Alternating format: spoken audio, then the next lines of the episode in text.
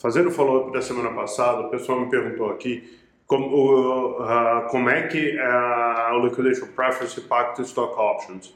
Se uh, vai haver impacto e se existe um stack de preferência dentro do Liquidation Preference, quem recebe primeiro quem recebe depois.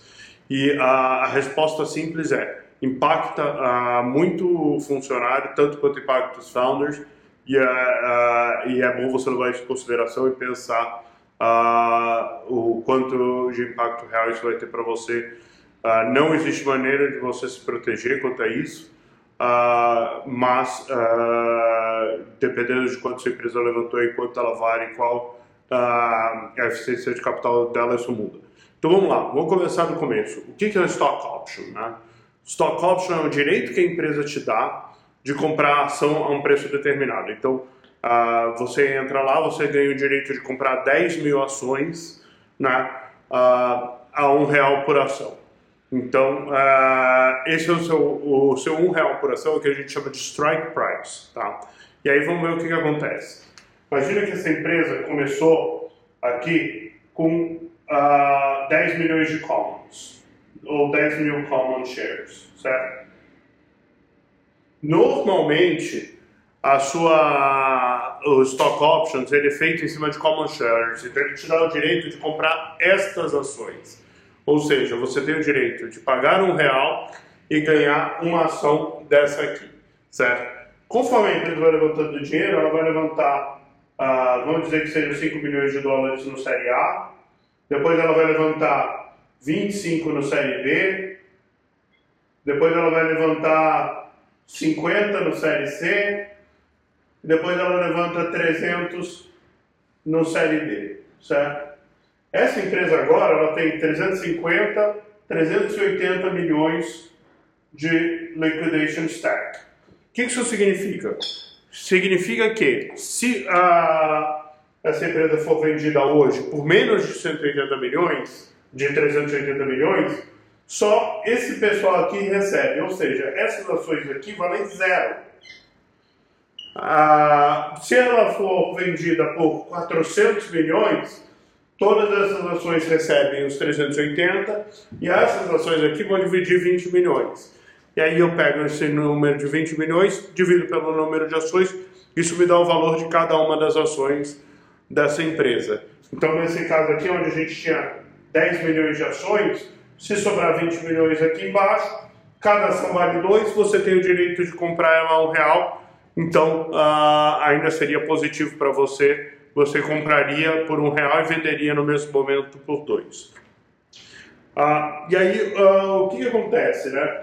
na hora que a sua empresa, enquanto ela vale um bilhão, não tem problema, né? Vale um bi, poxa, tem 380 milhões de liquidation stack, você não tem problema, porque sobra dinheiro suficiente para todo mundo receber.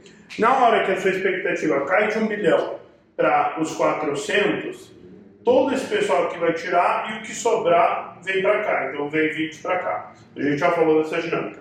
Segunda pergunta é a seguinte: se, ah, se existe preferência. Existem dois tipos de, de, de liquidation preference. O primeiro é o que a gente chama de pari passu, que considera todos os investidores no mesmo bolo. Então, por exemplo, no cenário onde tem 300 milhões de dólares, a gente vai falar, putz, 300 milhões de dólares não é suficiente para pagar os 380 de todo mundo. Se não é suficiente, vamos pegar e ratear todos os investidores iguais. Então, cada um vai receber 300 sobre 380 vezes o número de, de ações que ele colocou. Ah, ele recebe um pouco menos, mas ele recebe alguma coisa.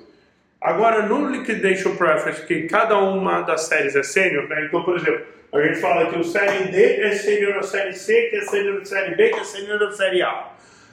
O que acontece? A gente, no mesmo cenário, a gente tem 300 milhões. 300 milhões, esse cara recebe os 300 milhões, esse recebe zero, esse recebe zero, esse recebe zero. Ah, entrou mais 50, mais de 40 milhões. Esse cara aqui recebe 40 milhões, esse recebe zero, esse recebe zero. Então, ah, na hora que você tem senioridade entre os diversos liquidation preferences, quem entrou por último normalmente tira o dinheiro primeiro. E aí aonde piora ah, essa situação, né? Ah, ela piora na hora que o founder falou, putz, eu quero um valuation muito alto, eu quero valer um bilhão, eu quero valer dois bilhões, e o investidor fala, putz, eu não acredito que essa empresa valha 2 bilhões, mas quer saber o seguinte? Me garante duas vezes ou três vezes de retorno, que não tem problema, se você me entregar isso, eu pago os 2 bilhões agora. E aí ele faz isso aqui, ó, esses 300 vezes, duas vezes. Ou seja, agora você tem 600 milhões de dólares de liquidation stack em cima de você, só pelo seu série D. Então, quanto mais agressivo você é em valuation, mais você vai ter de, de liquidation stack, o que torna menos provável que esses uh, acionistas recebam alguma coisa. Uh, o que que, qual, qual que é a boa notícia se é que ela existe nesse processo, né? Que quando você levanta um round, o investidor está preocupado em manter a empresa, em garantir que a empresa uh, seja bem sucedida no longo prazo.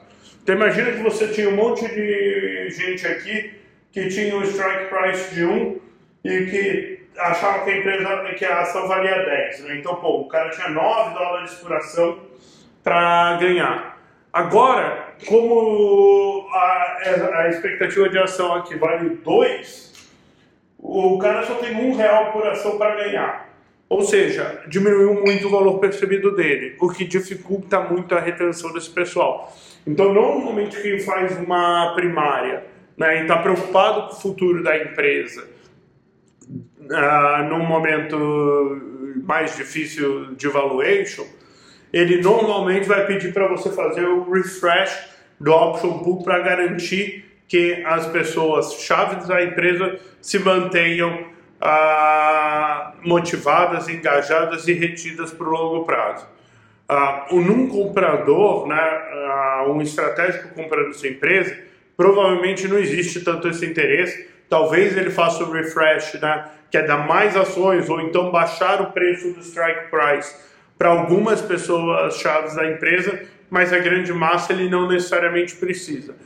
Então são movimentos diferentes, uh, mas sim, seu liquidation stack é super importante, impacta muito o valor do seu stock option. Se a sua empresa levou, queimou 800 milhões de dólares para valer um bi e meio, uh, significa que você tem um liquidation stack enorme vis-à-vis -vis o tamanho dessa empresa.